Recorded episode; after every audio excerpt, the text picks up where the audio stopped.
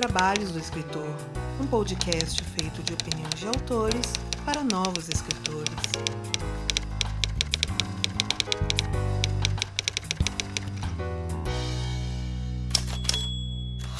E muito do que toca este podcast vem diretamente do apoio das pessoas que contribuem mensalmente para que este podcast continue, começando aqueles que são citados aqui neste momento por Aline Viana da Cruz, Ana Lúcia Merege, Andressa Souza da Silva, Bruno Crispim, Carolina M. Ono Leal, Daniel Flodor Rossi, Daniel Luiz de Paula Mendes, Daniel Morini, Diana Passi, Elias Romaneto, Gabriela Jesus Moreira, Gustavo Aranha, Ian Castro, Ian Fraser, Janito Ferreira Filho, João Marcelo Conte Cornetê, José Bandeira Filho, Margarete Bretoni, Melissa de Sá, Miguel Augusto, Rafael Renato Vanderlei, bem-vindo aí, Rafael, e Ricardo Balbino. E se assim como eles você também quer ajudar na continuidade deste podcast, faça sua parte através dos links padrim.com.br barra 12 trabalhos ou pelo catarse.me barra 12 trabalhos e torne este podcast mais digno dos seus ouvintes.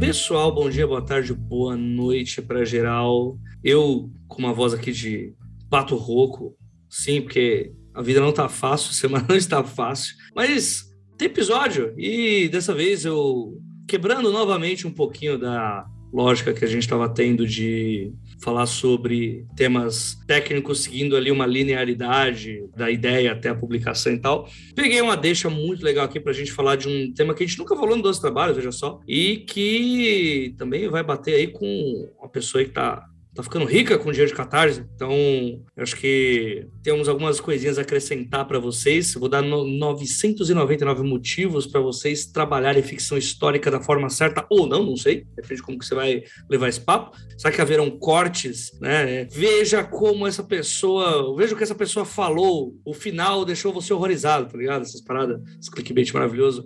Mas é isso, para conversar aqui sobre ficção histórica, uh, romance de época, sobre análises de o que, que é essa história na ficção, até onde dá para ser ficcional. Não sei, vamos descobrir esse episódio. Wilson, se apresenta aí pro pessoal. Olá, pessoal. Finalmente eu aparecendo aqui no, no 12 Trabalhos. Então já né? apareci, né? De novo. De novo, eu tô voltando. Cara, eu tinha esquecido que eu tinha participado. Participei A consideração é essa, gente. Oh, desculpa, desculpa. Faz um tempo, né? Retornando agora, depois de muito tempo, pro, pro 12 Trabalhos. Falei de microcontos. Uh, eu sou Wilson Júnior, né? Como a Jota me apresentou aí, sou escritor, sou editor, sou fundador do coletivo Escambau, a gente publica a revista Escambanáutica de ficção fantástica decolonial, é, e estou né, lançando, publicando meu primeiro, primeiro livro, é um livro de ficção histórica, por isso até esse tema né, que a gente vai discutir aqui hoje, é o 999, que eu acredito que na publicação desse episódio ainda está com campanha aberta no Catarse. É, então, se você quiser ir lá né, e dar uma olhadinha, eu agradeço. Olhadinha não, dá dinheiro. Joga dinheiro nele, joga dinheiro nele, deixa ele mais rico ainda.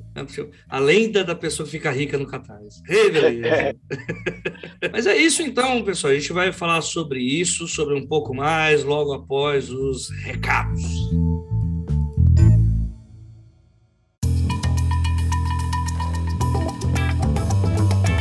Fala pessoal, bom dia, boa tarde, boa noite. Vou aqui dar alguns recados para vocês uh, enquanto eu ainda tenho voz para isso. É, hoje são poucos recados, mas algumas coisas bem importantes que eu tenho que passar. Primeiro, como sempre, os nossos amigos da VEC Editora aí, que todo mês estão fazendo sua fezinha no 12 Trabalhos, estão sempre aí publicando coisas, estão ajudando a gente e nós fazemos a via de mão trocada aí, passando ajuda para eles também. O pessoal da VEC está para lançar o Guanabara Real 2, a, o Covil do Demônio, que é o livro escrito a seis mãos por Enéas Tavares, Nikelen Viter e André Cordenonze. Então, é, para quem gostou do nosso episódio lá, escrito a seis mãos, em breve a gente vai ter um próximo sobre escrita a seis mãos novamente, é, para falar sobre o processo de criação dessa história.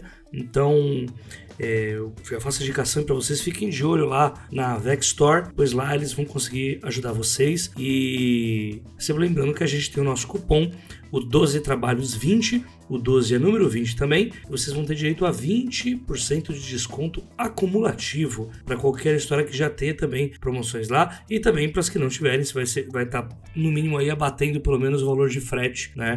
Já que esse é o grande problema aí que a gente tem. Mentira, não é o grande problema, mas é um dos, né? Então, é, usa lá o nosso cupom 12 trabalhos 20 e vai lá na VEC Store, porque o nosso objetivo é acabar com todo o estoque da VEC. Próximo recado, estamos com um problema de estabilidade, gente, para o nosso conteúdo exclusivo do 12 trabalhos, tá? É o que eu tinha que avisar para vocês no começo do mês passado. Esse problema começou, achei que seria mais rápido para a gente resolver. Uh, são questões aí de, enfim, de TI, esse diabo 4 que eu não entendo absolutamente nada e o Beber vai demorar um pouquinho para conseguir arrumar isso pra gente. Então, por enquanto, para todas as pessoas que estão contribuindo, tanto pelo padrim.com.br barra 12 trabalhos ou pelo catarse.me barra 12 trabalhos, por enquanto a gente não está conseguindo disponibilizar o conteúdo exclusivo pelo browser. Tem pessoas que estão conseguindo pela, pelo agregador de podcast, né? Eu sempre mando as senhas lá. Eu não mudei as senhas do mês, do último mês, que foi o de abril, mas algumas pessoas não estão conseguindo. Então peço a compreensão de todos, estão tentando resolver isso quanto antes, mas em breve vocês vão ter direito a todo o conteúdo que a gente tem no dos trabalhos exclusivo, né? inclusive a minha oficina de mapas de conflito, né? que é o sistema que eu uso para escrever cenas hoje, né? tanto para contos quanto para é, histórias mais longas. Né? E sempre lembrando nosso grupo do Telegram, grupo do Telegram, grupo do Telegram tem para todos os gostos, grupo do Telegram para quem quer interagir com outras pessoas, grupo do Telegram para quem não quer interagir com outras pessoas, enfim, uh, os links de tudo que eu tô passando aqui estão no nosso post do Anchor e eu Gostaria que vocês dessem um pulo lá, deem o seu oi, digam o que vocês estão achando aí da temporada. Cada feedback de vocês é muito importante. Agora eu vou indo lá, gente. Eu vou deixar vocês aí com o episódio, porque, como vocês estão vendo, eu tô ficando sem voz.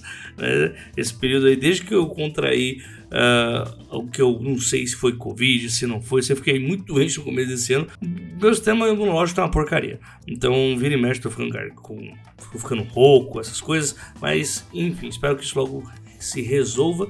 Enquanto isso, eu deixo vocês aí com o nosso episódio, enquanto eu vou fazer um gargarejo com água, sal e alho, porque o papai disse que isso ajuda. Beijo para todo mundo e falou!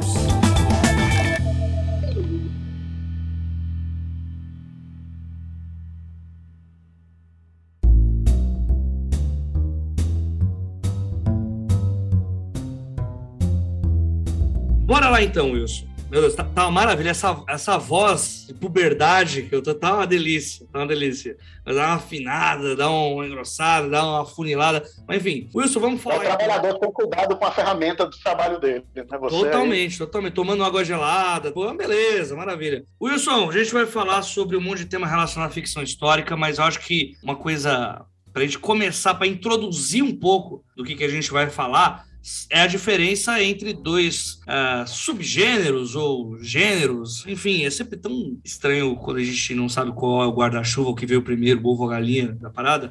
Mas vamos lá. A gente tem ficção histórica e tem romance de época. Provavelmente algumas pessoas estão ouvindo isso e falam, mas como assim? Como assim? É a mesma coisa, só nomes diferentes para a mesma coisa. E o Wilson é historiador, gente. Então, assim, vocês vão agora entender que existem algumas diferenças, que ele vai falar muito melhor do que eu sobre elas. Porque, inclusive, eu, quando descobri, fiquei horrorizado, fiquei chocado sim. E muita coisa se explicou sobre séries que eu falava, não, mas não é assim. Enfim, Will, explica pra gente qual que é a diferença aí entre ficção histórica e romance de época. Eu acho que até tu já pontuou isso no, lá no início da tua fala, de que o romance de época seria um subgênero dentro da ficção histórica, né? Não tem como dizer necessariamente que, que ele não é, apesar de que tem umas situações que a gente pode pontuar, uhum. e aí a uhum. gente pode até citar exemplos mais para frente.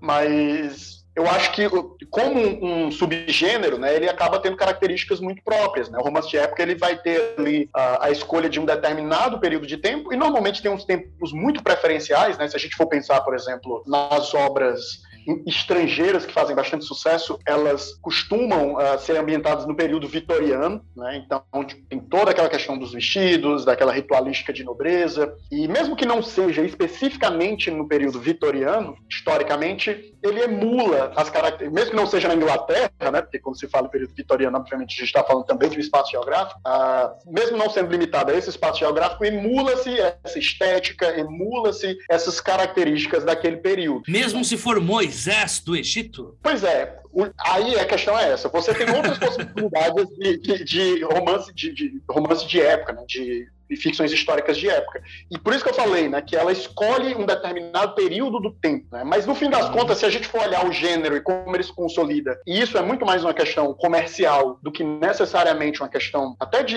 estilo, né? Então, tipo, esse gênero ele acaba ganhando características porque no fim das contas é como os livreiros e as livrarias vão organizá-los uhum. ali. E os próprios leitores, na ah, hora sim. de buscar, vão facilita a vida de todo mundo. Uhum. Mas no, no, fim das contas, a gente cria ali aquele, uh, como eu falei, né? Tá falando de Inglaterra naquele período vitoriano. No Brasil, costuma-se pegar ali o, o, a Belle Époque, né? Então a gente tem ali fim do, do a Belle Époque francesa no, no, século, no fim do século XIX e a Belle Époque brasileira ali nos anos 10, 20, 30, que é bem aquele climinha que a gente costuma ver na novela As Seis, né? Uhum. Romance de época é, é, nacional gosta muito desse ambiente uh, que é ali nos, nas primeiras décadas do, do século XX do Brasil. É, só uma coisa, Wilson, é que assim, quando eu, a, eu aprendi um pouco sobre isso, o que tinham me colocado como meio que é um.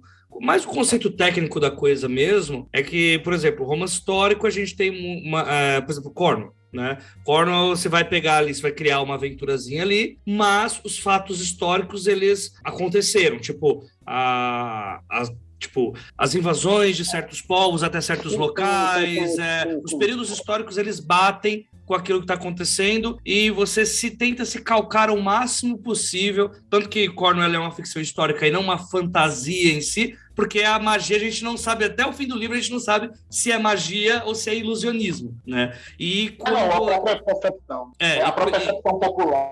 Isso. E que aí quando é um romance de época, seja... É, o, é o, a ficção histórica, só que ela tem uma licença poética de poder... Um exemplo igual que você citou em off, Bridgerton, né? Você colocar personagens negros em uma época em que eles não estariam definitivamente né? Só que não há essa obrigatoriedade de fazer isso simplesmente porque, é, por questões de, uh, de escolhas autorais mesmo, o objetivo não é seguir a história à risca. É, é nessa linha mesmo, como historiador mesmo, ou é, tem outras coisas? Foi raso demais essa definição que eu coloquei? Não, é, é, é corretíssimo. É, é, porque aí, por exemplo, como eu acabei, eu escuto também a definição, e essas definições elas são sempre, digamos assim, complicadas, né? É, essa, essa distinção seria entre ficção histórica e romance histórico. Né? O romance histórico, digamos assim, teria mais apegado a grandes momentos e personagens históricos, e a ficção histórica, ela pode até ter esse, mas ela toma mais liberdades ficcionais. Devo destacar que, assim, os, ambos os gêneros, e aí falando do ponto de vista do historiador, tá? Ambos os gêneros são totalmente ficção, né? E eles deveriam se considerar dessa forma. Eu acho que a gente até pode depois, lá na frente, quando falar dos problemas da ficção histórica, é justamente uhum. essa tentativa de reescrever a história. De emular exatamente é uma... uma... época, é, né? Sim, sim. Então, por exemplo, o que o Bernard Cornwell faz uh, nas crônicas de Arthur, apesar de que as crônicas de Arthur já é um pouco mais complexo, porque Acho que é, é mais o. É, eu acho que é mais a outra, a da França. Crônica né? saxônica. Isso, acho que é mais. E no, e no arqueiro também ela faz, ela faz isso. Por exemplo, no Crônicas Saxônicas, ele cria um personagem ficcional, que é o Uhtred de Bebamburg, e o Uhtred, ele meio que vai estar ali presente no, nos primeiros conflitos maiores das incursões vikings na, na Inglaterra. Né? Na época nem era Inglaterra, eram quatro. É, é, na realidade, eram quatro reinos: né? o Essex, a Anglia do Leste, a Mércia e Nortúmbria. Né? Uhum. Era dividida nesses, nesses quatro reinos, os reinos saxãos, né? os reinos da Inglaterra. E o que acontece? O Uhtred ele vai ser um personagem que ele vai estar orbitando personagens históricos que existiram mesmo, apesar do Uhtred ser um hum, personagem ficcional. Então, por exemplo, o Uhtred, ele é juramentado ao Alfredo. O Alfredo é um personagem histórico que tem registros históricos, documentações sobre, sobre ele. E não só isso, né? o Uhtred ele não só vai estar presente, como ele vai ser fundamental, digamos assim, para a manutenção de poder, para os conflitos que vão uhum. acontecer. E o Bernard Cornwell, ele faz uma coisa que eu considero muito inteligente uh, no sentido de, de, escrita da ficção histórica. A, a história é uma disputa. Né? É, uhum. Essa é uma das coisas que, que, se você não sei se você a gente aprende isso na escola, mas na faculdade isso é muito, digamos assim, mais martelado na gente. E o que o Bernard Cornwell faz é trabalhar com a noção de que, por exemplo, o Utrecht ele era um guerreiro, ele era um soldado. Não importa o quão ele tenha contribuído para a estratégia da batalha, a vitória não vai ser contada como se o Uhtred tivesse vencido. A vitória vai ser contada como se o Alfredo o Grande tivesse vencido. Os uhum. monges, é, é, os monges não vão escrever a história de Uhtred, os monges vão escrever a história de Alfredo.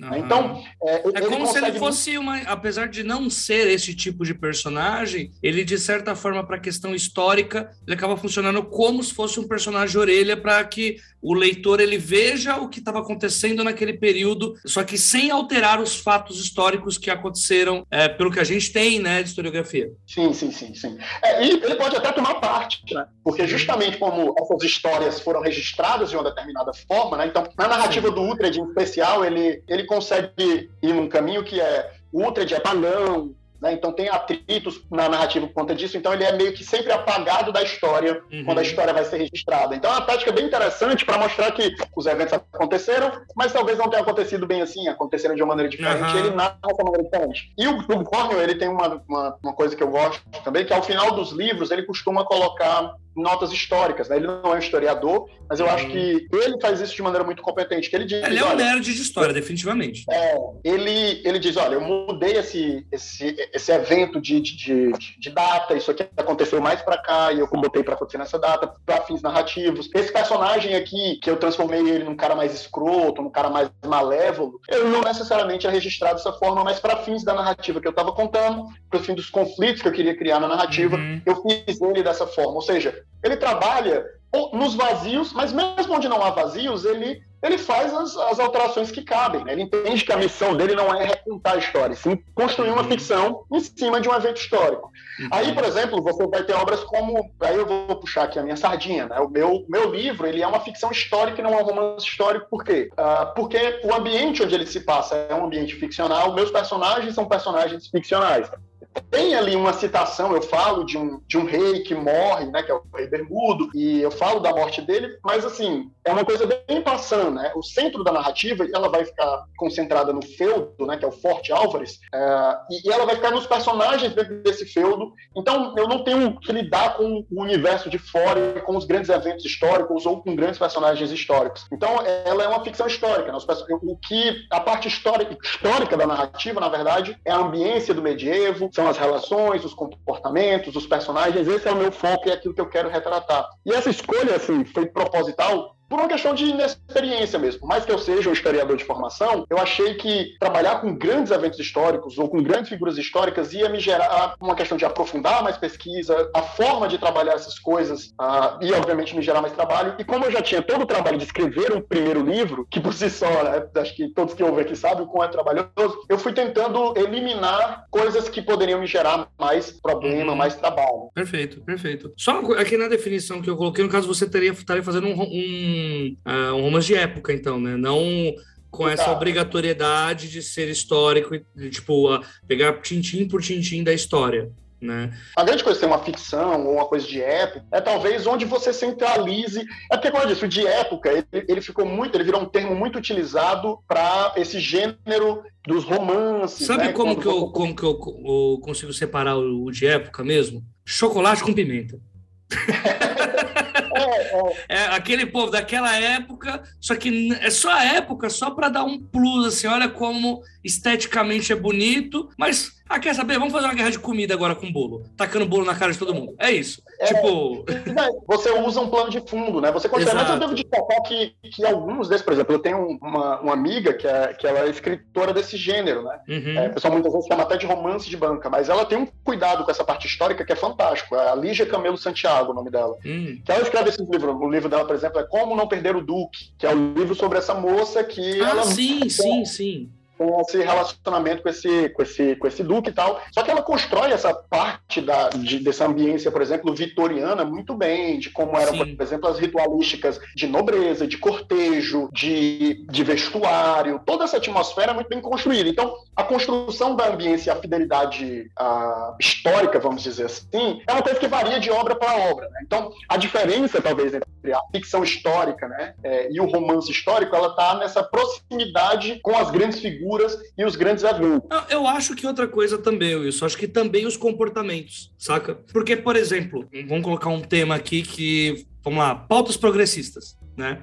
Se fosse fazer, por exemplo, uma história sobre, sei lá, vamos lá, é, Che Guevara, né? Vamos fazer a história sobre Che Guevara para os moldes de hoje, sendo uma história de época, né, me daria a liberdade de fazer um Che Guevara mega progressista com as pautas de hoje para discutir assuntos de hoje, né? Ao invés de assumir o comportamento da época em que os preconceitos eram diferentes, as lutas eram diferentes, e aí é, eu acho que a diferença comportamental ela também varia muito. E eu peguei isso por causa dessa, dessa indicação que você colocou, porque tem um nicho de romance hot que é todo baseado nisso. A princesa de não sei quem. E é tipo, provavelmente vai ter pode ter um, certo toquezinho naquela época, o comportamental, mas vai ser um romance hot que vai ser feito numa época em que, primeiro, o sexo não vai ser uma coisa interessante. é bom colocar isso, não é essa coisa assim, estranha, na, maior, na maior parte mais flertando com Kodaia do que com algo que possa ser prazeroso para alguém, né? Mas a fins de deixar algo que as pessoas possam fantasiar numa época, né? Ela vai quebrar essa ideia. Ah, não, aqui não vai precisar casar para transar e tal, não vai precisar, é, sabe? E, e, eu acho que isso, o, o, comportamental também é algo. Eu acho que realmente entra muito nessa vibe mais estética, mas não necessariamente. Mas acho que o principal fator é estético. Isso é muito justo, porque a real é que quando você vai trabalhar grandes figuras ou grandes personagens em romances históricos, né? É, obviamente a, a fidelidade histórica é muito mais exigida, né? até pelo próprio uhum. público que consome esse tipo de obra. Quando você vai para o campo da ficção histórica, seja ela, por exemplo, essas ficções de época uh, ou qualquer outro gênero, você ganha uma liberdade muito maior de trabalhar e de flexibilizar uh, essa questão de identidade. Por exemplo, é, você citou o Bridgerton, né, que é uhum. uma ficção, é, um, é um, uma ficção histórica é, de época, né, um, uma, uma, ficção histórica de época que tem ali aquele ambiente vitoriano, só que você tem todo um conjunto de, de personagens que são uh, é, ou negros ou marrons, né, pessoas de ascendência indiana. Pessoas não brancas, né? Pessoas não brancas, e na corte, e aquilo ali é 100% normalizado dentro de um ambiente que teoricamente seria uma Inglaterra vitoriana. Uhum. Então, você ganha essa liberdade sexualidade. Você está fazendo um diálogo muito mais com o presente. A questão da própria sexualidade das pessoas, né? Que, como você falou, que as, as mulheres teriam sua sexualidade muito mais podada, uhum. né? É, sendo, por exemplo, essa liberdade sexual muito mais permitida aos homens que se relacionavam ali com outras mulheres do que necessariamente com a sua esposa, mas nessas séries não, a mulher costuma ter ali toda, tem, tem muita cena hot, né, citando Bridgerton, por exemplo, e a mulher tem muito esse papel uh, e a sexualidade dela pode ser explorada dentro desse ambiente, que é uma característica muito mais moderna. Até mesmo concepções que são até complexas, né, que é, por exemplo, a dimensão de amor romântico, que dentro da historiografia é uma questão muito mais contemporânea, e a gente vê isso sendo feito nas mais diferentes épocas, né, é, é, e essa é uma dimensão que, que, que perpassa o tempo, né, então é, é interessante. Então, assim, obviamente a estética, né, essa questão estilística, ela é, ela é fundamental. Hoje mesmo, no dia dessa, da nossa gravação, eu, tava, eu fiz um fio sobre, sobre isso, né, sobre essa questão de uhum. fidelidade histórica, dessa necessidade de fidelidade histórica, falando sobre diversidade especificamente. Uhum. É, e eu, porque eu tenho um protagonista negro, né, minha história se passa no que hoje é Portugal, né, que era no condado de Portugal, condado portucalense, é, um daqueles milhares de pequenos reinos, né, de pequenos poderes ali da, da região uhum. ibérica. E o meu protagonista é um homem negro, é um homem ele é chamado de Mouro, mas na verdade, dentro da concepção minha do personagem, ele é ali do norte da África. É... Ele tem a pele bem mais escura, né, digamos assim. Uhum. Do que os povos ali do Levante. E historiograficamente dá para se justificar isso, tá? É, é, isso foi um cuidado que eu tive, a escolha do lugar ser a região ibérica foi proposital, que é o fato de que aquela região é próxima do, do, da África, aquela região foi invadida pelos, pelos muçulmanos ali no século VIII, no século IX, então tinha uma uhum. presença muito forte ali no que hoje é Portugal. Então você ter pessoas de pele marrom circulando dentro de um feudo daquela região ali naquele período não era uma coisa estranha, né? E na uhum. verdade, assim, um mito que se construiu sobre o medievo europeu é esse mito do medievo totalmente branco. Talvez um caso particular disso fosse a Inglaterra, pelo fato dela ser uma ilha e pelo fato dela estar mais isolada normalmente as representações que a gente vê de medievo são muito medievo é, da Inglaterra. Mas há controvérsias é, até nisso também, né?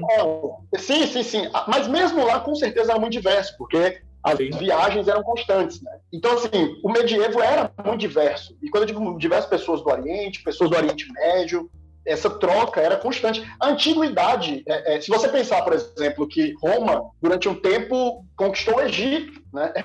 Então, esse influxo ali é muito próximo do mar Mediterrâneo. O próprio, ali, né? o próprio Otelo, né, do Shakespeare, né, que na verdade o Shakespeare era um grande fanfiqueiro, no dia a dia Ana Fagundes Martins, né, mas é, as obras do Shakespeare eram histórias que eram muito contadas é, e ele adaptava para peças, né, com o texto dele, que era incrível e tal, mas Otelo é a história de um soldado negro, muito mais negro do que todas as pessoas em volta, né, e Shakespeare é de 1500, né, Pera, 1500? 1700. 1700. 1700. É, 1700.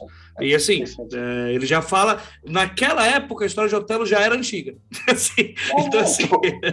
A antiguidade clássica, né? Se você pensar em Império Romano e tal, o Império Romano era um império que tinha parte da África, parte do Oriente Médio, era um império gigante, né? O próprio Império do Alexandre também, né? que foi até a Índia, né? Então, obviamente, esse influxo de pessoas sempre aconteceu, se acontecia na antiguidade, antes de Cristo, obviamente, hum. o medieval, obviamente, a sociedade feudal medieval vai ser um período onde as os, os, povos vão se fechar mais, né? Você vai ter ali aquela sociedade mais estamentada, mas não era esse, essa sociedade puramente branca como a gente costuma imaginar. Mas eu escolhi isso justamente porque eu estou colocando o protagonismo negro eu, e eu sou historiador, eu sei que eu vou ser cobrado, então eu quero de alguma forma construir a legitimidade. O fio que eu fiz, eu estava falando, mas e se eu quisesse fazer um viking negro? Eu, essa era a pauta que eu falei, né? Tipo, se eu quiser fazer um Yao, né? um, um, líder viking, que é um homem negro. E aí eu fiz, o, eu construí o raciocínio historiográfico que legitimaria isso, que legitimaria isso através da historiografia. É, a era viking, ela começa no século VIII, mais ou menos 700, e vai até uh, 1050, 1040 termina a Era Viking. Mas você pega, por exemplo, esse ano, né, como é que você faria um, um, um Yao negro? Eles navegaram, os vikings foram até a América, isso hoje em dia é comprovado, né? chegaram ali no Canadá, eles uhum. navegaram, e tem, e tem artefatos, por exemplo, da China, encontrados em escavações na Noruega, sabe? Tipo, eles viajaram o mundo. Não, tem quem há quem diga que a boa parte das nossas populações indígenas do Brasil tem um, também um traço, um DNA de pessoas da China. Então pode ser que muito antes dos portugueses terem chegado aqui, os chineses chegaram, vieram e foram embora, né? Mas, na verdade, esse, esse, essa ascendência da China, na verdade, vem do, do processo de bem mais anterior, né? Uhum. Que é um processo de migração, porque uma das teorias que mostra como as pessoas chegaram na América foi através do Canadá, né? Lá por cima. Então, elas Sim. passaram pela China, então, nossa, teoricamente, nossa ascendência, e, por sinal, essas, essas, essa divisão de traços característicos dos indígenas, por exemplo, com os inuites é, da Sibéria, é justamente porque é esse povo que passou dali, né? Da, da, congelado aquilo ali e dava para passar andando, né? Então, uhum. tipo, o uhum. pessoal andou até a América e foram descendo até chegar aqui. Né? Uma das teorias é essa. Então, provavelmente essa ascendência venha mais disso. Mas o meu ponto, né, dessa questão do Lorde, do, do, de um líder viking negro, é que os vikings, eles faziam essas viagens e, por exemplo, o cara saía da Noruega, o cara chegava, vamos dizer, em Portugal, na Espanha, e, sei lá, perdia 10 homens, 20 homens da tripulação dele. Ou ele vai voltar para Noruega para juntar essa galera de novo, ou ele vai recrutar em outro lugar. Então eu, faço, eu fiz uma brincadeira que era mais ou menos assim. Uma, uma tripulação de vikings, um grupo de vikings pega, faz uma aventura mais longa, chega no norte da África, leva uma tempestade, perde vários homens e é acolhido ali por uma população local. E quando eles vão embora, um, um grupo grupo dessas pessoas entra na tripulação deles e vai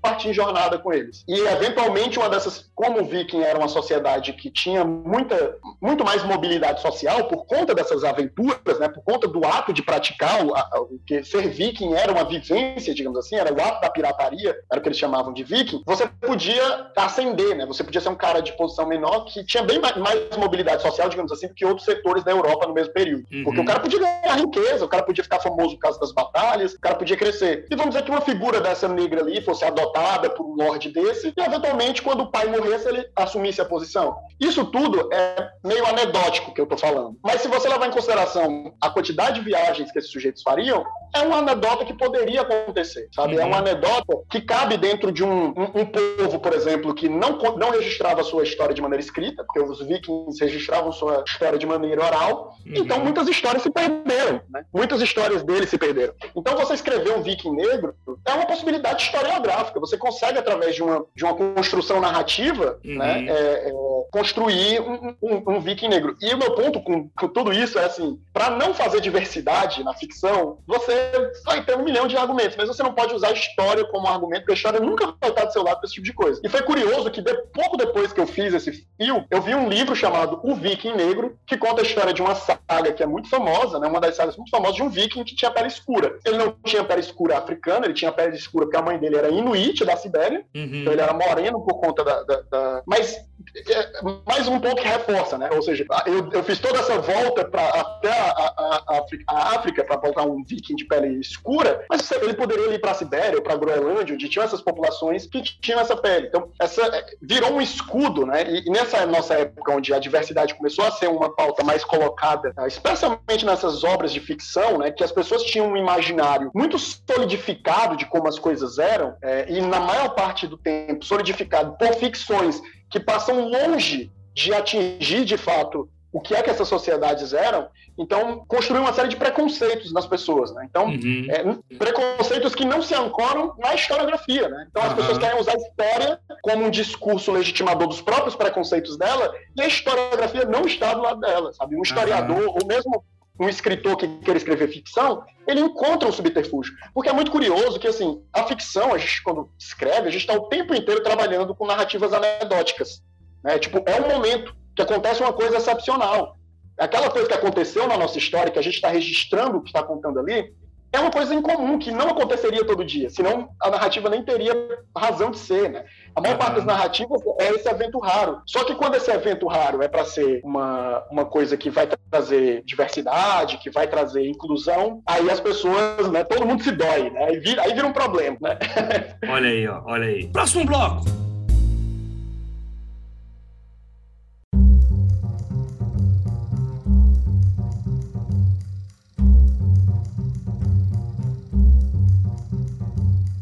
Vamos lá então, Wilson. A gente já deu alguns, alguns toques aqui, você deu alguns toques sobre ideias que são possíveis ter, mas vamos lá. Fatos históricos que podem servir aí de inspiração para as pessoas, para depois a gente ir para a melhor parte, que é o último bloco sempre, né? O bloco, eu, eu, tenho algumas guardadas aqui, mas vamos lá. Você falou que sua história ela se passa ali na região ibérica, né? E para quê? Para quê? O que, que, tem de impressionante? O que, que, o que, que tem que preste nisso para se abordar? O meu livro, especificamente, ele tinha um, um conceito que eu gosto muito, que é esse conceito é, finalista da virada dos tempos, né? Que é tipo, uhum. toda vida que a gente está em virada de século ou em datas específicas, cria-se esse sentimento de que o mundo vai acabar. A gente que tem mais de 30 anos aí, né? Que está aí na, a gente já sobreviveu uns quatro já, né? Ou mais. É, a gente passou por um muito marcante que foi o de 99 para 2000, né? Que teve culto suicida, teve o Diaba 4 nesse período, né? Esse sentimento ficou muito forte fim do mundo. E novamente a gente passou por isso de novo, estranhamente, em 2012, que não é uma data fechada, mas era um cara lendário dos maias, dizer que o mundo ia acabar. Mora o Maia é certa. Mora o Maia certa. É, normalmente, viradas de década, século, são, são datas muito fortes, né? E não é uma coisa massiva, né? Mas existia dentro da Igreja Católica, no medievo europeu, que o ano mil seria esse momento de fim das coisas. Né? Mais uma vez, isso é um caso anedótico, assim, não era um sentimento super alastrado, mas existiam correntes dentro da igreja, espaços sociais onde surgiu meio que essa profecia de que o ano mil acabaria. Né? O mundo acabaria, era o apocalipse, era o fim das coisas, aconteceria nesse período. E isso foi uma coisa que veio na minha cabeça, né? É, através de uma frase meio de que e se a gente, o apocalipse aconteceu e, a, e, o nosso mundo é o que ficou, né? A gente é o mundo desgraçado que é porque é o, que sobrou depois do fim dos tempos. E eu pensei que, tipo, pô, o ano mil é um ano muito legal para fazer isso. Tanto que o nome 999 vem que o livro se passa no ano de 999. No, e o livro, na narrativa inteira, ela se passa na última semana de dezembro de 999. E o padre desse feudo, que é o Forte dos Álvares, ele acredita que o mundo vai acabar. E começam a acontecer um monte de coisa no lugar que meio que reforçam a ideia desse padre, que é o padre Francisco, que o mundo vai acabar. Então eu peguei esse conceitozinho, que é esse medo do fim dos tempos, e aí eu fui brincar com ele, né? encontrei algumas, alguns relatos históricos que falavam sobre, sobre essa questão desse temor, né? desse temor do, fim das coisas, e decidi trabalhar ele. Mas tem um, um, um, livro que não é um livro de ficção histórica em si, é um livro historiográfico, mas eu gosto de trazer ele para poder ajudar as pessoas que querem escrever ficções históricas a pensar, que é um livro chamado O Queijo e os Vermes, do Carlos Ginsburg. Esse, é, esse livro ele vai contar a história de um moleiro que é o pessoal que trabalhava naquele. que moía milho, né? Moía grão. E esse cara, ele é um, um processo. Esse livro ele é escrito em cima do processo inquisitorial desse cara. A, a Inquisição estava processando esse cara no século XVII ou XVIII, se eu não me engano, é, século XVIII, porque esse cara estava dizendo que Deus não existia. Acho que é mais ou menos esse o tema. Ele estava negando uma série de questões que eram dogmas da Igreja Católica. Esse cara e era um moleiro, era um cara, um, um peão, camponês, que esse cara começou a dizer essas coisas. E aí ele foi ser julgado e, e, e obviamente esses inquéritos uh, da, da Inquisição, eles eram muito registrados, né? Era um julgamento de fato, tinha escrivão, esse registro era feito, então essas declarações dele eram anotadas, e aí vai se fazer entrevista com esse sujeito para entender de onde é que ele está tirando essa ideia que Deus não existe, de onde é que vem alguém com pensamentos ateístas ou contra a igreja num ambiente onde historicamente não era propício. Isso é um, é um elemento muito interessante para tentar quebrar um pouco essa visão é, homogeneizada que a gente tinha das sociedades da antiguidade. Então, assim, observa as anedotas. Um, um capial, do dia para noite, ele começa a dizer um monte de absurdo religioso numa sociedade que era extremamente religiosa, né? E, extrema, e, e você pensar que talvez o pior momento possível, que era o momento que pessoas estavam sendo perseguidas e mortas por falarem qualquer coisa contrária ali às, às, a, a, ao que era vigente, né? Não, Deus com D minúsculo era guilhotina naquela época. Não pode D minúsculo, era foda. É. Então, tipo, é, é, é, eu, eu, gosto desse. Esse é um livro interessante para se ler. Ele é um livro de historiografia, mas ele, ele é um livro gostoso de ler. Não é um livro tão difícil, não é um livro pesadão. Assim. Uhum. O queijo e os vermes. É, então, assim, a verdade é que existe uma série de munições que a gente pode pegar dentro da ficção para escrever. E eu, e eu gosto, assim, apesar de que eu tenho vontade de escrever ficções, romances né, históricos que vão pegar personagem, é, eu, eu acho que o mais interessante, até para sua liberdade como escritor, né, como alguém que vai construir uma ficção, se você for nesses, nessas anedotas, né, nesse, naquela exceção, ou naquele período menos usual, você vai ter mais liberdade, porque as pessoas não estão já, digamos assim, com todo o imaginário construído sobre essas coisas, é, e você vai poder trabalhar a sua ficção de uma maneira mais livre. Então, a gente tem, obviamente, né, escapar da Europa talvez seja uma dica interessante, é, e, que é uma coisa que teto de vidro, né, porque eu estou escrevendo livro que se passa na Europa, mas se você decide escrever alguma coisa que se passa dentro do medievo, tente escolher essas narrativas vistas de baixo, né? É, tenta escapar das grandes guerras, ou mesmo que você vá retratar uma grande guerra, talvez não retrate ela do ponto de vista de um grande general, ou de um grande líder, ou de um personagem que está comandando coisas, e vai ali no cara que está tendo a vida dele completamente desestruturada por esse evento e está lá lutando porque tem que cumprir a, a obrigação dele de, da pessoa que vive na região, sabe? Isso acaba fazendo a gente mergulhar em possibilidades narrativas muito interessantes. E como eu disse, né, é, o fato de que não há um imaginário muito forte sobre isso te permite ter mais liberdade na hora de construir a tua ficção. Massa, massa. Eu, eu gosto dos exemplos que a gente tem tido ultimamente, até sobre a questão dos vikings, mesmo quando saiu é, Assassin's Creed Valhalla, né? Teve toda uma. Como assim? Viking mulher? Tá louco? Não sei o quê. Aí essa, pá, beleza, tinha Viking mulher. Uh, enfim, né? E aí os caras foram lá e fizeram. Cara, você pega, por exemplo, Viking, a série Viking, ela vai mudar completamente a imagética do que era o Viking. O Viking, durante muito tempo, por conta de uma pintura passou as pessoas a imaginar os vikings como aqueles caras com chapéu, com chifres, né? Sendo que nunca foi uma, uma indumentária que os vikings utilizaram, mas uma pintura. Peraí, você é, tá então... zoando. O viking não tinha chapéu de chifre? Não, não tinha. Você tá zoando? Não, tá zoando com a minha cara. Aí, essa, essa foi, acho que foi uma série de pinturas que foram feitas no, no, no, no século XIX, e aí essa, nessa pintura o cara retratou uma valquíria, e nessa valquíria tira chifre, e acho que a cultura pop meio que passou a absorver essa imagética e passou a colocar os chifres nos vikings, né? Mas observa só como... Menino, e durante muito chocado, tempo, eu tô chocado. Durante muito tempo, essa foi a imagem do, do, do da, dos vikings. Hoje a imagem do viking não é essa. Sabe qual é a imagem do Vic? A imagem do Vic é o cara com um rabo de cavalo preso, os, a lateral da cabeça raspada e tatuada. Porque essa é a imagem que o Ragnar, né, da série Vikings, que foi feita para o History Channel, né, série Vikings, o pessoal odeia quando eu falo Vikings, mas é porque para diferenciar o povo Viking, o povo que praticava Viking da série. É, a série fortaleceu tanto que várias narrativas, por exemplo, como a série The Last Kingdom, que é baseada na obra do Cornwell, ela vai assumir elementos estéticos que são inaugurados pela série Vikings. Você tá querendo dizer jogos... que o Viking, nos anos 700, ele não usava undercut na zero? Cara... Degradê na zero não tinha? tem um cabelo que ele é um cabelo mais tradicional, né? Que, que usava essa, essa raspada, raspada lateral, mas não, não era aquele rabo de cavalo preso, né? Era aquele cabelo meio cuia, que a, que a lateral era, era, era raspada, né? ou muitas vezes um, um, lado só mais comprido. É, essa, essa imagética, ela não era a imagética que dominava, né? Do, do... Obviamente vi, deveriam existir vários outros estilos de cabelo, mas é esse que a gente vê hoje em dia, que virou a imagem principal, é uma, é uma, uma construção imagética moderna, né? Que, que a série acaba inaugurando. Provavelmente ela se inspirou em, em alguma imagem, mas é aquela questão, né? ela se inspira numa determinada imagem e aquela imagem se torna um padrão. Então, os vikings usavam aquela imagem e não necessariamente isso é verdade. É, você falou, por exemplo, das, você falou, por exemplo, das mulheres vikings. Né? A, os vikings eles viajavam para fazer imigração, né? eles se mudavam para muitas vezes locais onde eles iam conquistar. Então era muito comum que as mulheres tivessem fizessem parte dessas incursões.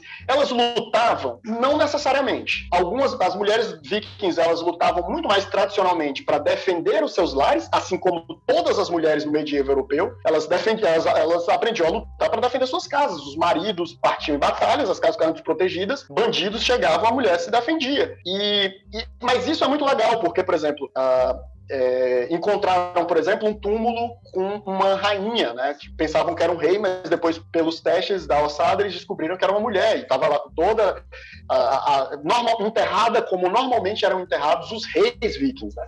Então, assim, só isso é suficiente para que a gente pegue essa rainha e diga que ela tinha um, um grupo de mulheres vikings e lutava, sabe? Tipo, é essa a questão, tipo, e você não vai estar historicamente distante, porque, mais uma vez, é uma anedota, como a maior parte da ficção ficção é o tempo inteiro, sabe? Tipo, é um momento. Pode ser que aquela figura fosse daquela forma e isso possa nunca ter sido registrado dessa forma. Ah, e também é, porque é, parte é, muito do princípio que a gente está ainda descobrindo muita coisa, né? A gente não tem certeza de várias coisas que já passaram, né?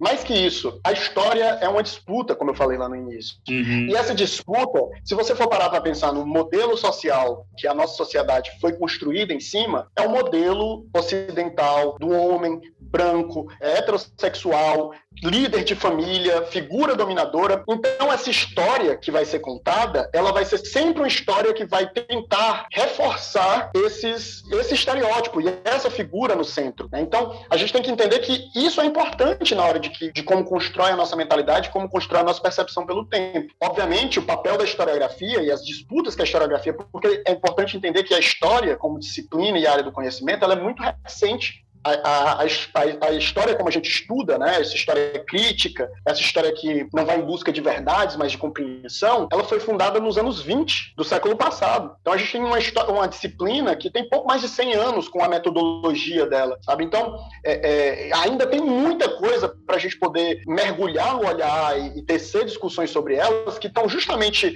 envoltas por esse véu uh, de um perfil e de um ideal social que foi construído, que só muito estudo, muita pesquisa vai conseguir pensar a verdade por não, não necessariamente a verdade, porque a história não busca a verdade, mas outras possibilidades é, é, que estão cobertas por isso. Né? É um documento histórico ele pode ser um documento falso. É, e isso é, por exemplo, uma coisa que muitas pessoas não compreendem. Né? Um fato de que você tem um documento ali que diz e atesta uma coisa, esse documento não significa que o que está escrito nele é legítimo. Ele é historicamente, ele está datado, ele é daquela época, mas ele pode estar tá narrando uma mentira ali pode estar sendo narrado uma mentira, é um documento legítimo do Estado, mas pode ser uma mentira que foi inventada. Ele pode ter sido uma família que foi destruída, alguém que enganou, alguém que deu um golpe em alguém, e aquele documento, que é um documento verdadeiro e legítimo, ele comprova essa mentira. Então a gente precisa compreender essas disputas, né? E essas disputas elas são compreendidas através do choque das fontes, né? através do choque das narrativas, através das pesquisas.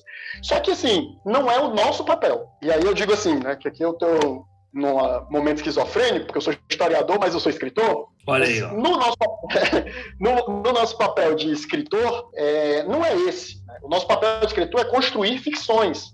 Né? É, e, obviamente, essas ficções elas falam muito mais sobre o nosso tempo do que sobre qualquer tempo que a gente esteja querendo retratar. Uhum. E isso não é só agora. É, é, é, o estudo de literatura, por exemplo, ele é muito interessante porque ele fala muito sobre o tempo que aquelas obras estão sendo escritas, quais são as disputas que existem naqueles períodos, pelos temas que essas narrativas estão abordando. Então, quando você escreve uma ficção histórica nos dias de hoje, quando alguém eventualmente for estudar esse seu, esse seu livro num período futuro, um historiador, ele vai entender muito mais sobre quem era você, qual era a época que você estava escrevendo, quais eram as discussões que aconteciam naquele período, que sobre aquele período histórico que você retratou ali na uhum. ficção que você construiu. Mas você não acha que isso depende da proposta, Wilson? Porque, assim, quando você vai fazer um romance histórico, mesmo assim, sem, por exemplo, você vai se calcar em pesquisas de doutorado sobre uma determinada época, um determinado povo e tal, você vai se, se apegar àqueles conceitos que foram colocados ali. Lógico, estou falando desde que a intenção seja criar algo sui generis ali, sabe? Criar algo realmente para emular aqueles conceitos históricos que foram colocados com base numa pesquisa e tal, que aí seria o ápice mesmo de uma da, do conceito de ficção histórica, né? Sem nenhum tipo de talvez até uma contando a parte de ficção, talvez emular, talvez o diálogo seria um, um, pouco mais da parte da, do autor e tal, mas ele também teria que saber como que as pessoas falavam naquela época, né? Mas eu acho que essa seria uma, uma diferença, sabe? De tipo, se a proposta é essa, aí sim você, tipo, ele te tira um pouco a licença poética de poder, entre aspas, inventar ou conjecturar, né? Porque você vai estar tá se pautando ali em estudos que já foram feitos. Então, saca? Entendi. E eu entendo seu ponto, e é justo essa, essa sua pergunta. Mas aí, essa é a questão. Quando se está assim. Qual que é o objetivo da pessoa que está escrevendo, né? Não, não, só isso, assim. A história é uma disputa. Então, sim, sim. as narrativas, elas têm, elas têm diversos olhares, diversas possibilidades. Não existe uma narrativa só sobre as coisas. Uhum. Então, quando você vai contar uma determinada história, você vai ter que fazer escolhas. E a sua escolha, ela cria um viés. Uhum. Então, eu acho que para fins uh, estéticos, estilísticos, de, do próprio trabalho, magnífico que você queira, uh, talvez, escolher fazer ficções históricas que sejam muito precisas, que você emule um milhão de coisas. Mas uma coisa que é muito importante que você precise, uh, precisa compreender, que por maior que seja a sua pesquisa, você está tecendo um olhar sim, através de um recorte. Sim. E esse seu olhar está limitado por isso. Porque, por exemplo, a gente.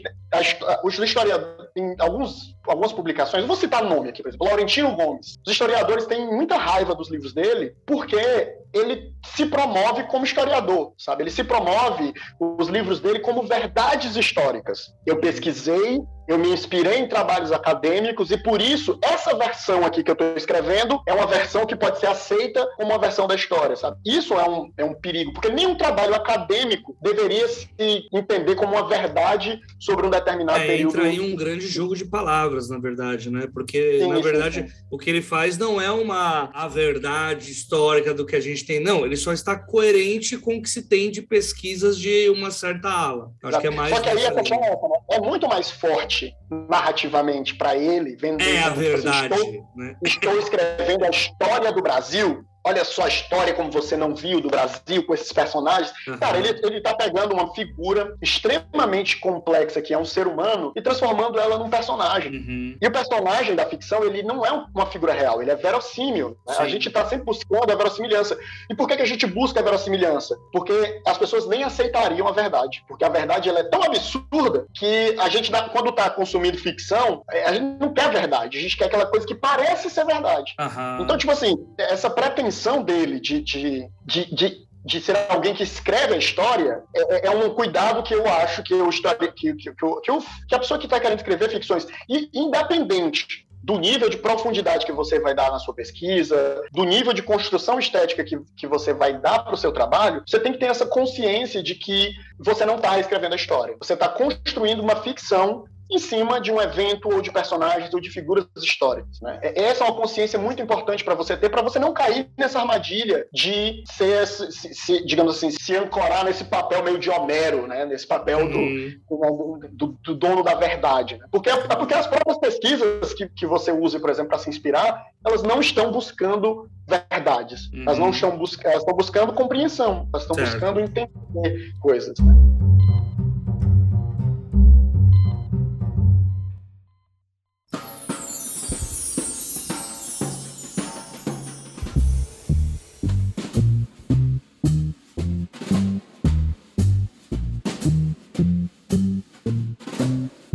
Wilson, Wilson, Wilson. Eu poderia falar Wilson mais 996 vezes pelo Jabá, mas não. Wilson, eu entendo o que você está falando é, sobre os perigos de falar sobre o que seria essa verdade, né? Eu, eu, assim, eu não acho errado Eu só acho que é muito bom tomar cuidado com o jogo de palavras para não dar uma dessas de estou sendo o dono da verdade, estou proliferando a verdade. Mas eu gosto muito da ideia de que histórias elas sejam contadas com o objetivo de ser uma ficção histórica, é pautada em artigo, tipo, concordando com os pares sabe? Ainda que os pares, que história é uma ciência também, né? E tá fadada a ser, né? Haverão teorias que vão surgir, haverão provas que vão contradizer coisas que a gente já tinha com é, um conceito e tal, e assim a coisa vai evoluindo, né? Por que que eu concordo com isso, né? Apesar deste perigo de você acabar caindo numa parada mais colonial, acabar numa parada... Eu acho ainda que esse seja o, um sistema, entre aspas, justo, porque na contrapartida a gente tem, por exemplo, o clássico clássico Manual do Politicamente Incorreto da História do Brasil, onde eu poderia colocar todas essas coisas que você colocou. Não, mas é uma visão que pode ser plausível e tal. Só que ninguém, não há nenhum par que concorde com aquelas coisas que o Leandro Narlock escreve naquele livro horroroso, onde ele tira as verdades do, das profundezas mais escuras de seu reto anal para dizer que a história brasileira é calcada em negros foram escravizados porque queriam, meritocracia a fundo, que os senhores feudais foram heróis, e coisas do tipo. Mas eu também posso dizer que, ah, não, mas isso é uma visão dele, né? E aí por isso que eu coloquei essa diferença entre qual que é a proposta. Sua proposta é realmente seguir o padrão histórico da coisa relacionada ao... E pro Narlock, o que ele tá falando é, não, tem várias provas disso, por isso tô... não tirei isso da bunda. Tirou? Tirou. Mas ele disse que não. Se isso vai dar processo, acho que não. Não sou ninguém perto do Narlock. Mas você entendeu mais ou menos o que que eu... Em que linha que eu, eu tô É, assim, é importante fazer distinção de duas coisas aqui. O, o História Politicamente Incorreta, ele se pretende um trabalho acadêmico. E aí já é uhum. uma Aí já grita uma diferença, né? Por exemplo, se na ficção você não deveria se pretender construir verdades, recontar as, a verdade histórica, porque não é isso que a história faz, no trabalho acadêmico, menos ainda. Uhum. Então, assim, o, a história politicamente incorreta ele é uma aberração. Você pegou assim. Você chegou, Eu peguei o pior exemplo, você, eu sei. Você, você, você, levou a conversa para o nazismo dentro da história da cultura. Aí é onde as discussões vão para morrer, porque na verdade, esse, esse, trabalho ele é um trabalho indigno, né? ele é um serviço. Assim. E, e é, é, realmente uma, uma linha tênue. Né? Por exemplo, você vai encontrar uma parte, muitos historiadores que vão discordar de mim né? sobre essa questão da fidelidade histórica sim, das obras sim. de ficção. Não, então porque essas bem. obras. Tudo bem. Ah, claro. Essas, porque essas obras, elas, elas, por muitas vezes, vão ser a única forma com qual aquela pessoa vai ter acesso àquele determinado conhecimento histórico. Uhum. Então, teoricamente, você, como escritor, deveria ter todo o cuidado para poder evitar essa, essa, essa, falha de informação, essa falha, essa cacofonia de, de comunicação. Porém, isso é justamente por conta desse problema de a gente enxergar essas ficções como verdades. Sim. Eu já vou na linha contrária. Eu vou na linha de que nós temos que encontrar e olhar todas essas obras como o que elas são, histórias de ficção. Sim. Não importa o nível da pesquisa que foi colocada ali. É, é, é, Game of Thrones é tão verdade histórica quanto é o nome da rosa do Humberto Eco, porque ambos são, é, são livros de ficção. O Humberto Eco fez um trabalho historiográfico magnífico, assim. É, é, no, o, o, livro dele é um livro de uma pesquisa gigantesca e profunda. Ainda assim é uma ficção. Ele vai personalizar e dar características para monges de um período de mil anos no passado que você não sabe precisamente como eram as relações, como se comportavam, por mais que uhum. haja registro. Né? Então, é essa complexidade que a gente precisa entender que não existe máquina do tempo. Se não há máquina do tempo, não existe como comprovar-se uhum. verdades. Existe a tentativa de compreender construções de discursos é, e de como as coisas eram organizadas. É, é, isso que a gente tenta como historiador. Então, é, se a gente compreender que, por mais pesquisada que seja uma ficção histórica, ela é uma ficção e deve ser enxergada como tal, aí a gente talvez diminuir, diminuiria o impacto das pessoas absorverem essas obras como verdades. Uhum. E aí eu digo mais, né? É, é, é, como professor, eu acho magnífico os erros históricos que essas obras têm. Né? Porque os erros históricos que essas obras têm, os supostos erros históricos que essas obras têm, rendem aulas excelentes, porque a gente vai poder compreender discurso, a gente vai poder compreender estética, a gente vai poder pegar, por exemplo, um filme como 300 de Esparta, do Christopher Nolan. Ah, isso é maravilhoso. E discutir, isso é maravilhoso. E discutir, dentro de sala de aula, a construção de uma estética fascista dentro do filme 300 de Esparta do, do, do, Nolan, não, desculpa, do Zack Snyder. Confundi o Nolan com o Schneider aí. É, então, assim, observa as possibilidades interessantes que isso tem. Eu vou recomendar um vídeo aqui, né? Tem um vídeo do canal chamado Tralhas do John, né? Aí vocês é um vídeo de meia hora dele explicando bem direitinho essa questão da construção de, um de uma estética fascista na obra do 300. É, fica a indicação, é, Tralhas do John, 300 de Esparta, vocês, vão, vocês encontram aí no YouTube. Mas o, o, ponto é isso, né? Você, por exemplo, numa sala de aula, levando o filme como 300 de Esparta, apesar de que eu acho que não, não seja muito adequado para levar para sala de aula, talvez. Mas, por exemplo, você pode debater discurso e formação do discurso, por exemplo, como ah, na tentativa de criar uma imagética grega, né, aquele ideário grego, o Snyder acaba comunicando e criando uma estética muito mais fascista, né, que dialoga muito mais com, com a imagética fascista do que com a imagética grega. Então, é justamente, digamos assim, as cacofonias, os discursos que essas obras constroem, porque elas estão, mais uma vez, falando muito mais sobre o tempo no qual elas são, elas são feitas do que o tempo que elas buscam retratar, que tornam elas ferramentas muito interessantes para serem levadas para a sala de aula e desconstruídas dentro da sala de aula. Uhum. E a gente uhum. poder discutir e repensar. A gente discutir, por exemplo, o mito do herói Salvador Branco em filmes como O Último Samurai. Uhum. É, sabe? Então, são filmes que fazem muito sucesso, são filmes que atingem muitas pessoas, e justamente porque eles atingem muito as pessoas, eles são ferramentas que devem ser levadas. Eu acho que existe uma falha de comunicação. Né? E a falha de comunicação é justamente essa, né? De que pesquisa para uma ficção histórica faz dela mais legítima como uma fonte histórica, vamos dizer assim. E não faz.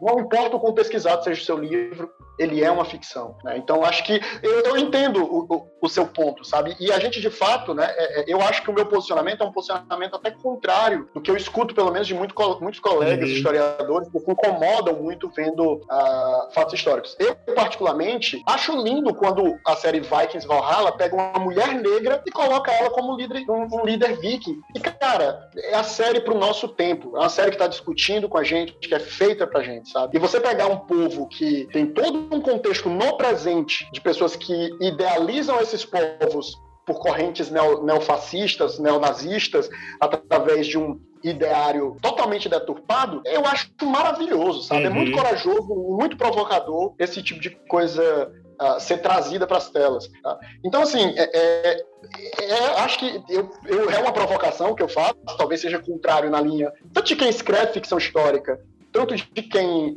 uh, de quem ensina história, mas eu acho que talvez fosse mais saudável, sabe? Essa compreensão da ficção histórica dessa forma. E eu digo mais, assim, isso não significa que legitime uma pesquisa preguiçosa no ato de você construir sua ficção. Não. Você, o, o trabalho do escritor, metade dele é pesquisa. Seja para você fazer um world building de um cenário de fantasia, ou para você fazer um world building da recriação de um determinado período do tempo. Quanto uhum. mais você pesquisa, para aquela obra, mais ferramentas você vai ter na construção da sua ficção. Mais as ideias vão fluir, mais os seus personagens vão se tornar ricos e complexos. Especialmente porque quanto mais você bebe dessas fontes históricas, mais você vai ter um embate entre o presente, que é onde você está, e o passado, que é onde você está lendo. E os seus personagens, no fim das contas, vão se tornar meio que uma amálgama dessas duas coisas, o que vai criar uma ficção super interessante, né? Porque, uhum. de fato, vai ter o comércio. Eu tenho uma personagem, por exemplo, no meu livro, que é uma menina de 13, 14 anos, que o sonho dela é ser uma guerreira, ela quer lutar. Ela está questionando todos os papéis que são impostos para o lugar social dela ali. E eu sei que isso é uma coisa que, talvez por uma ficção histórica, seja algo que puxa, mas tá lá, é a personagem, ela existe dentro do espaço que ela existe, sabe? Ela sabe que ela confronta, é o grande dilema dela na narrativa, e isso corrói a personagem com medo, com culpa, com pecado. É, é, é... Mas são essas possibilidades. Por que, que eu queria isso? Porque eu queria uma personagem, eu queria personagens uh, que fossem historicamente interessantes, mas que ao mesmo tempo uma mulher do presente pudesse ler e se identificar e se conectar com aquela personagem, porque ela não está sendo jogada ali para um papel que um ideário uh, social de um passado construiu para ela, sabe? É fazer dela plana, fazer dela um, um, um personagem que não poderia mais, vamos dizer assim, em termos de possibilidades narrativas mesmo. Então, é, é um embate, né? É, é, como eu disse, a história é uma disputa. Não, sim, sim, eu entendo que, assim, até para quem está ouvindo, você não entenda que isso aqui é um embate de... Um, um, o grande debate, nossa, o grande debate nem existe mais, né? Não existe mais o grande debate, né? Graças aos deuses. Mas, o, eu entendo isso que você está colocando, até porque numa numa perspectiva mais decolonial mesmo, tem aquele, né, o grande jargão de que a história é contada sempre pelos vencedores. Eu acredito que por conta disso mesmo é que você é, você não está falando sobre o livro, você está falando sobre a pesquisa, né? Que cada pesquisa histórica, independente de onde ela está, ela acaba sendo ficcional porque ela está enviesada pela pessoa a qual ela está fazendo essa pesquisa. Eu acredito que seja nessa linha. Né? Sim, sim, sim, exatamente. Mas eu ainda assim eu tenho muito medo assim da ideia que da, das portas que se abrem e eu nem vou citar o Narlock de novo, porque se eu, se eu fizer isso mais uma vez, né, com certeza há algum ritual satânico em que você invoque demônios com o nome de Leandro Narlock, né? Mas a gente tem o um caso aqui no, no, que foi um caso que inclusive deu um, um bafafá grande aqui, né? No livro da não sei se você é, lembra disso, é, em que ela decidiu, né, uma licença poética, que ela ia trabalhar ali no Brasil Colônia e tal, mas era um retrofuturismo ali. Detalhe, não é, não é ficção científica, mas passa a ser a partir dessa escolha, em que não existia escravidão. Isso é um, isso é um subgênero tanto da ficção histórica quanto da ficção científica, que é a história alternativa. A, a, história alternativa ela é a ficção científica da ciência historiográfica, quando você recria é, o passado, né? você refaz o passado. Sim, sim, mas isso não é relevante para a história. Tipo, não é. é só eu vou criar uma história aqui, bem, ai, não vamos colocar racismo, não. E só isso. Mas, por exemplo, esse mesmo, esse mesmo exemplo pode ser aplicado à série Bridgerton, né, que é uma série que se passa durante o período do auge da escravidão do negro, que é a era vitoriana, que é o que o tráfico ultramarino de pessoas já estava acontecendo, e, e, e, a Inglaterra tinha colônias em várias partes do mundo, com pessoas escravizadas de pele marrom, é, e a série tem ali os personagens negros. Né? Eu acho que são escolhas complicadas, assim, principalmente porque a gente está falando de Brasil, saca? E aí, tipo, existem algumas escolhas que elas são muito convenientes, né? Tipo, abolição de racismo em história, né? Esse tipo de para mim é, é, um grande absurdo assim. Ah, não, Qual é a sinopse da narrativa? Qual é a sinopse da narrativa? cara, agora não, agora você me pegou. E aí é de época, né? Meio novela das seis e tal. Assim, eu consigo entender, por exemplo, você fazer uma parada com...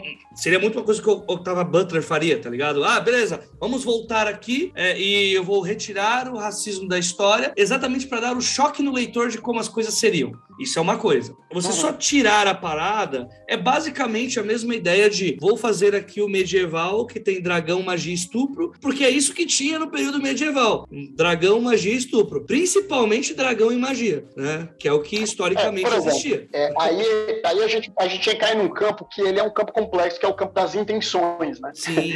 e aí a gente cai, e aí realmente a disputa ela ganha outros contornos. Não, mas não, não só intenções, Wilson, mas inclusive uma falsificação historiográfica de coisas que a gente sabe já que não eram. Independente de que a gente esteja falando de que a história não necessariamente ela é contada dessa forma, por exemplo, quando você calca toda a Idade Média, esse período curto de apenas mil anos, a, a mulher naquela época ela toma café, faz exercício, dois abdominal, toma um estupro. E aí depois volta com o marido e vai conversar uhum. sobre como que é. Que é basicamente isso sim, que, né, sim, que muita sim, gente pensa que aí depois ela vai acariciar o dragão. Né, porque tem dragão, obviamente, tinha dragão naquela época. Então, assim, é, deixa de ser uma que a gente sabe que não era assim, né? Você, uma, você fala com um medievalista cinco minutos, ele já vai te xingar e depois vai falar que não era assim, né? Que eram as coisas, mas por escolha e cômoda, de uma forma cômoda, você abre mão de certas discussões para entrar no clichê e fazer a coisa ficar mais fácil pro seu lado, saca? Então, por isso até que eu tô citando isso desse bloco que é mais o do hum, repense isso. É, tipo. é, ó, por exemplo, vou, vamos é, nesse exemplo de tirar a escravidão do Brasil, né? E aí, como eu disse, né, a gente cai no campo das intenções. Uhum. Se, por exemplo, a autora quis trazer uma narrativa com um protagonismo negro, ou que tivessem personagens negros ali na narrativa, e que ela queria refazer um Brasil onde essa escra a escravidão não existisse, para que esses personagens pudessem ter outras, outros papéis, outras funções narrativas ali, e não só aquela do escravo ou da pessoa que sofre discriminação e perseguição. Quase uma perspectiva afrofuturista do Brasil, né? É, e, aí a gente pode, por exemplo, fazer um paralelo com, e assim, não, não vou apesar de ser uma pessoa negra, não vou me colocar no, como alguém que fala por movimentos negros. Mas eu vou traçar um paralelo de algo que a gente até conversou um pouco antes, quando a gente estava em off, né? A gente estava falando sobre as histórias, histórias gays trágicas, né? E como a, as pessoas, a comunidade LGBT, a gente vê muito no Twitter e tal, são, elas reivindicam narrativas que diminuam esse aspecto trágico da condição LGBT, né? Que sempre uhum. desgraça, sempre alguém morre, é sempre sofrimento, e que as narrativas possam ser mais amenas, né? Que uhum. possa só ser só divertido, só bonito. Ou seja, a gente sabe que o mundo é escroto. A gente sabe que o mundo é homofóbico. Mas vamos tirar esse assunto aqui só para a gente poder elaborar esses personagens que não são só isso. Esses personagens, eles não são só é, é, pessoas ligadas ao gênero ou à sexualidade delas, elas são muito mais que isso. Porém, como há muito essa pressão do preconceito o tempo inteiro, se eu não diminuir esse tom disso, eu não consigo trabalhar outras possibilidades desses personagens e tal. Eu quero tentar fazer isso. Então, por exemplo, fazendo um paralelo disso para uma questão racial, e eu quero dizer assim, pô, cara, eu queria trabalhar muito uma história que se passasse num, num, Brasil mais antigo, mas eu não queria trabalhar essa questão racial porque eu não quero meus personagens lidando com isso. Eu quero só personagens negros, fortes e que são líderes e que são tatatá, que são alguma coisa nesse sentido, porque eu já estou pouco cansado de ver sempre o negro e é sempre a posição da marginalização, uhum. ele está sempre vencendo o racismo, ele está sempre, sabe? E, tipo, você vai encontrar pessoas dentro, uh, dentro da cena, dentro dos movimentos negros, que, que, que se posicionam, assim. Por exemplo,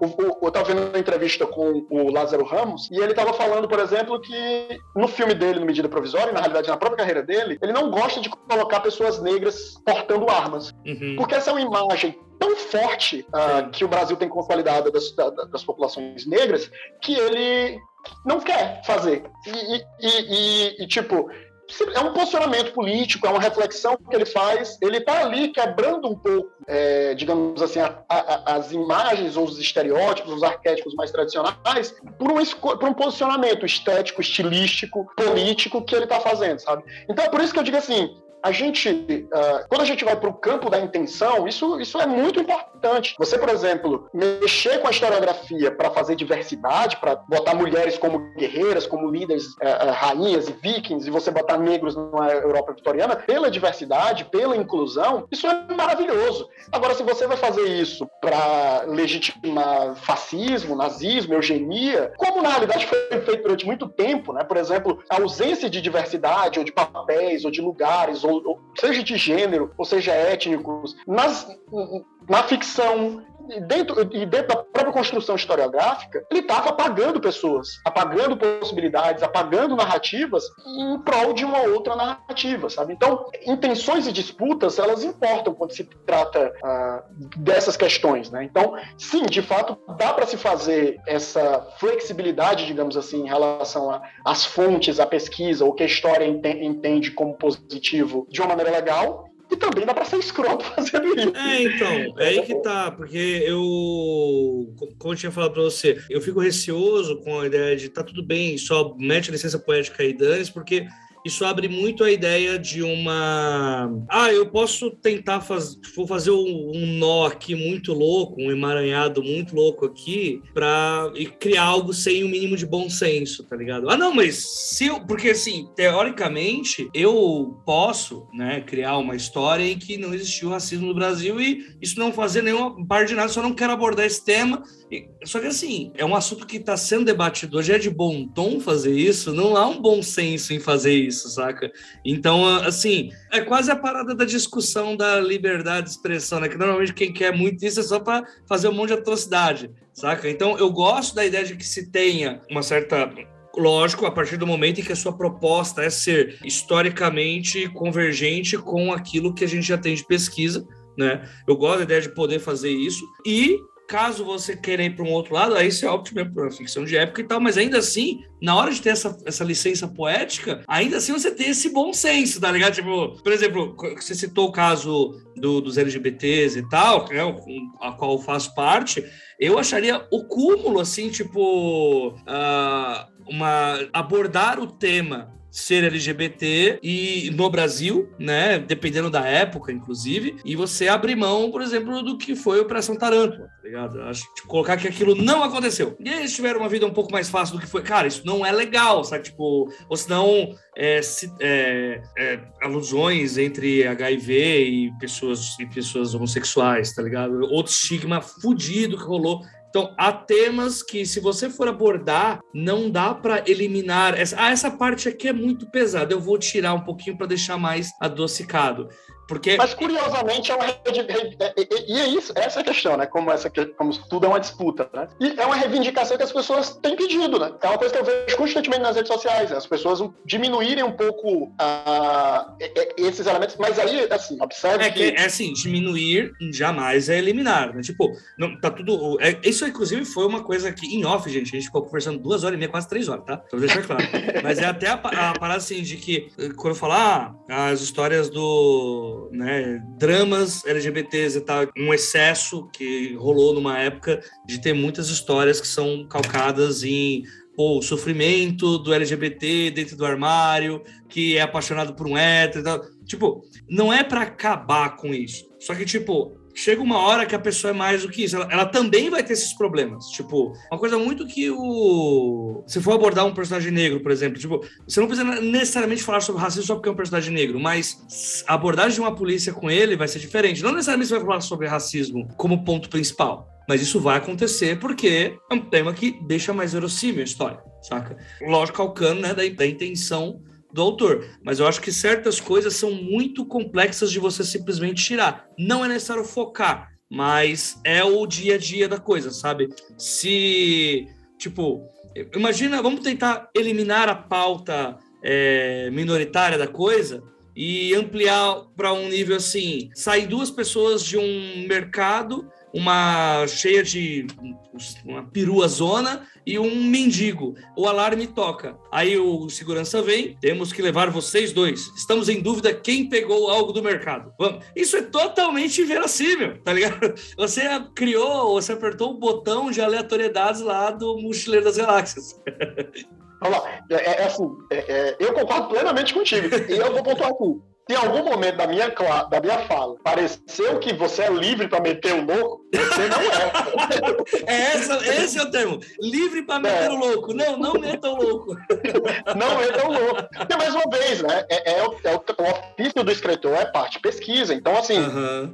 e, não é por, e não é só por uma questão de verdade histórica, sabe? É por uma questão de, de respeito à própria narrativa que você está querendo criar, sabe? Tipo, mais uma vez, se você vai fazer uma, uma hoje em dia um livro de fantasia, fantasia, você tem aí o sistema de magia do Brandon Sanderson, que você tem que estudar porque ele fez um sistema de magia foda, e você tem que pesquisar. Por que você vai pesquisar pra caralho pra fazer um sistema de magia no mundo ficcional e na hora de trabalhar a história do seu mundo real você vai, uhul, é qualquer coisa? Não. Ela é uma ferramenta até mesmo, até mesmo para que você possa, talvez, desconstruir coisas, ficcionalizar coisas, você precisa ter o domínio daquilo, né? É, é, mais uma vez, se você escolhe trabalhar a ficção histórica, você escolheu a história como uma ferramenta de trabalho do, ato, do, do seu ato de escrita. Então, se a história existe e ela é uma disciplina, uma área do conhecimento, é importante que você pesquise ela, assim como qualquer área do conhecimento. Talvez essa seja uma área ainda mais delicada, porque como você mesmo citou, né, questões existem questões sociais do presente que são impactadas por questões históricas. A gente tem questões muito sensíveis ligadas a minorias no nosso país. É principalmente os, os, as conversas que estão girando no exato momento em que a história está sendo escrita. Né? Acho que é onde mais tem que se uh, não é cuidado a palavra, porque cuidado faz parecer que é um, um alerta. Olha aí. Não, não é. Se liguem! Não, não é isso. É mais uma. Tipo, tenha sensibilidade de saber sobre o que você está falando. Né? Tipo, para não. Para não meter o louco, já diria o Wilson. É, é. é o, o, o, problema é que a consequência final não é nem que você vai ser historicamente impreciso, é que você vai ter uma história ruim. também, é, também. É, eu acho que é muito isso, assim, sabe? É, é respeito a. Não só quem vai ler você, não só a quem está sendo retratado na sua obra, mas a, ao seu próprio trabalho, uhum. sabe? É, respeite Sim. as suas ferramentas, respeite aquilo que você está pesquisando. Né? É, é, não, não pode meter o louco.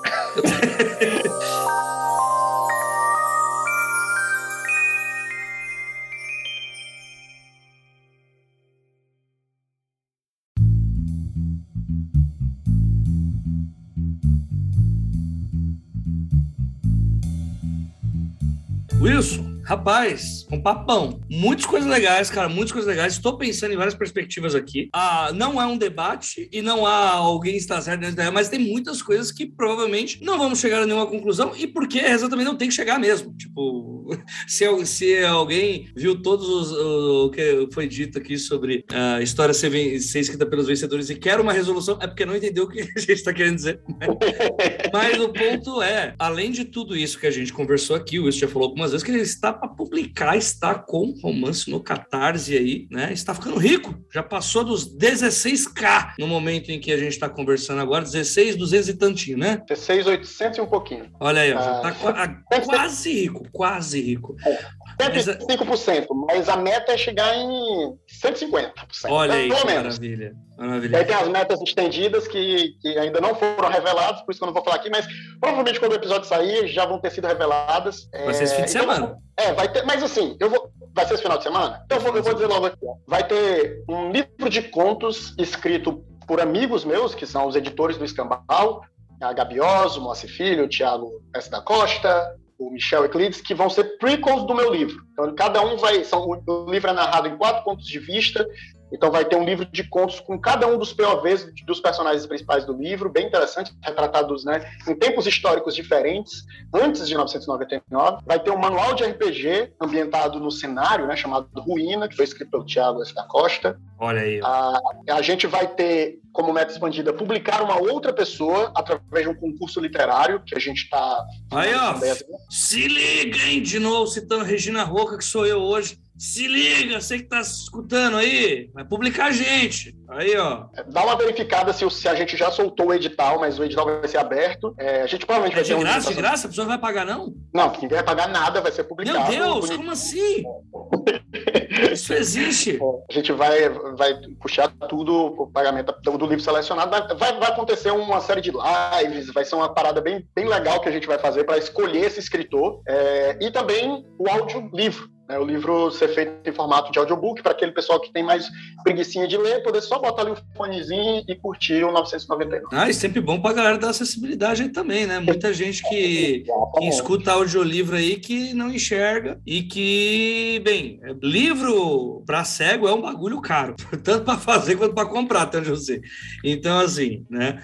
O é, audiobook é uma boa, uma boa de uma uma alternativa aí para isso. É, a maior parte dos e-readers que fazem isso, né, ou fazer aquela leitura no celular, não, não é a mesma coisa, não é aquela é. leiturinha feita de um, de um audiolivro e tal. Então, tipo, se a gente bater esses 150, né, obviamente cada meta dessa tem uma porcentagem, né, não é, não cheguei a 150%, mais tudo, mas, por exemplo, se você apoiar em qualquer modalidade e a gente bateu 150%, você vai ganhar tudo isso. Você vai ganhar o livro de RPG, vai ganhar o livro de contos, além do livro e o audiolivro. Então, tudo, todo mundo recebe tudo que bater da meta extra. E a gente ainda vai ter a possibilidade de fazer uma coisa que eu tenho muita vontade, que é, é já que eu estou tendo o privilégio muito grande de ser publicado, conseguir publicar uma outra pessoa por conta disso, né? Então é, é, é algo. A minha vivência dentro da literatura sempre foi muito coletiva e, obviamente, como é um financiamento coletivo, né? Muitas pessoas estão fazendo por mim. O mínimo que eu posso fazer é tentar devolver alguma coisa, obviamente, além da obra que eu produzi, né? Mas vai ser muito massa se a gente conseguir poder publicar outra pessoa nesse processo. Olha. Então é catarse.me barra 999 o link. Você vai lá. Assim, e eu vou fazer o segundo jabá, se você me permite. Permito. Faça. Eu, como eu falei, eu sou fundador do coletivo Escambau. Nós somos um coletivo de escritores. Ah, esse coletivo ele mantém a revista Escambanautica e provavelmente vai manter outras publicações ah, do nosso desse do coletivo editorial que a gente está planejando para esse ano e para os próximos. E a gente dá recompensas, né? A gente tem duas modalidades de apoio. Uma é 15 reais, também no Catarse, e outra 35 reais, é a modalidade de assinatura. A de 15 reais você ganha acesso à nossa comunidade de escritores, onde o pessoal troca leitura beta, onde o pessoal se edita, onde a gente tem desafios de escrita, e a gente vai produzir uma série de outros conteúdos esse ano. É, e, obviamente, você dá esses 15 reais, ele não vem para o meu bolso, pessoal. Ele vai para poder pagar. Os, todos os artistas envolvidos na produção da Escambanáutica são remunerados, na realidade. Mas se você for um artista, vai para o seu bolso? Vai, se for meu, se for eu artista, mas eu não, eu não publico na revista. A gente, a gente, mas a gente paga, paga os escritores, paga bem aos escritores, né? paga, é, paga bem aos escritores que, que publicam com a gente. E, e, a gente tem uma modalidade de 35 reais. Nessa modalidade tem um conjunto de cursos de escrita pré-gravados que tem lá, com aulas, tem curso de, de, contos, de voz de personagem, cursos de uh, de diálogos. Tem uma, uma série de conteúdos e a gente está sempre expandindo essa área de cursos, né? Sempre tem possibilidades de outros cursos que a gente faz através de digital, dessas coisas. A gente abre vagas exclusivas para quem é membro da nossa comunidade poder participar. Então é, é sempre está sempre acontecendo outras coisas por lá, tá? Então é, esse é o catarse.me/barra se vocês tiverem interesse de conhecer. Nossa comunidade é muito bonitinha, é, bem unida e bem feliz. E vocês deviam também ir no do AJ, no, no Catarse, no Padrim. Padrim e Catarse. Padrim Tem dois, eu não, me, eu não me conformo com não. Tem que abrir um Patreon para ganhar em dólar. Porra! E no, é no Patreon tu pode combinar Patreon com OnlyFans, assim, acho que é uma possibilidade aí. Acho que ninguém vai comprar, não, cara. Pelo OnlyFans, não, cara.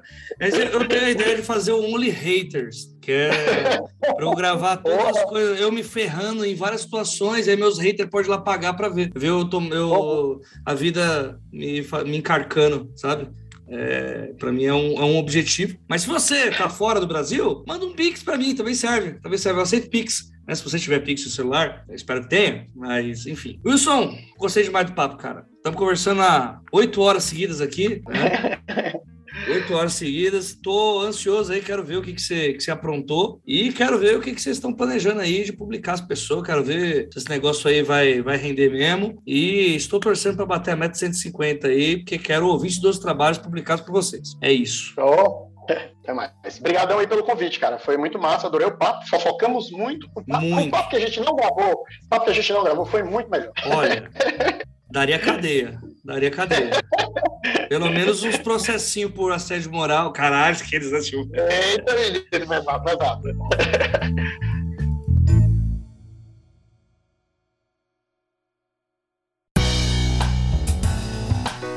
Esse podcast acontece graças ao trabalho de várias pessoas.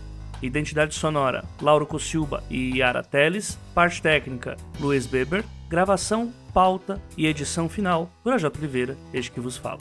Obrigado por acompanhar e até a próxima quinzena.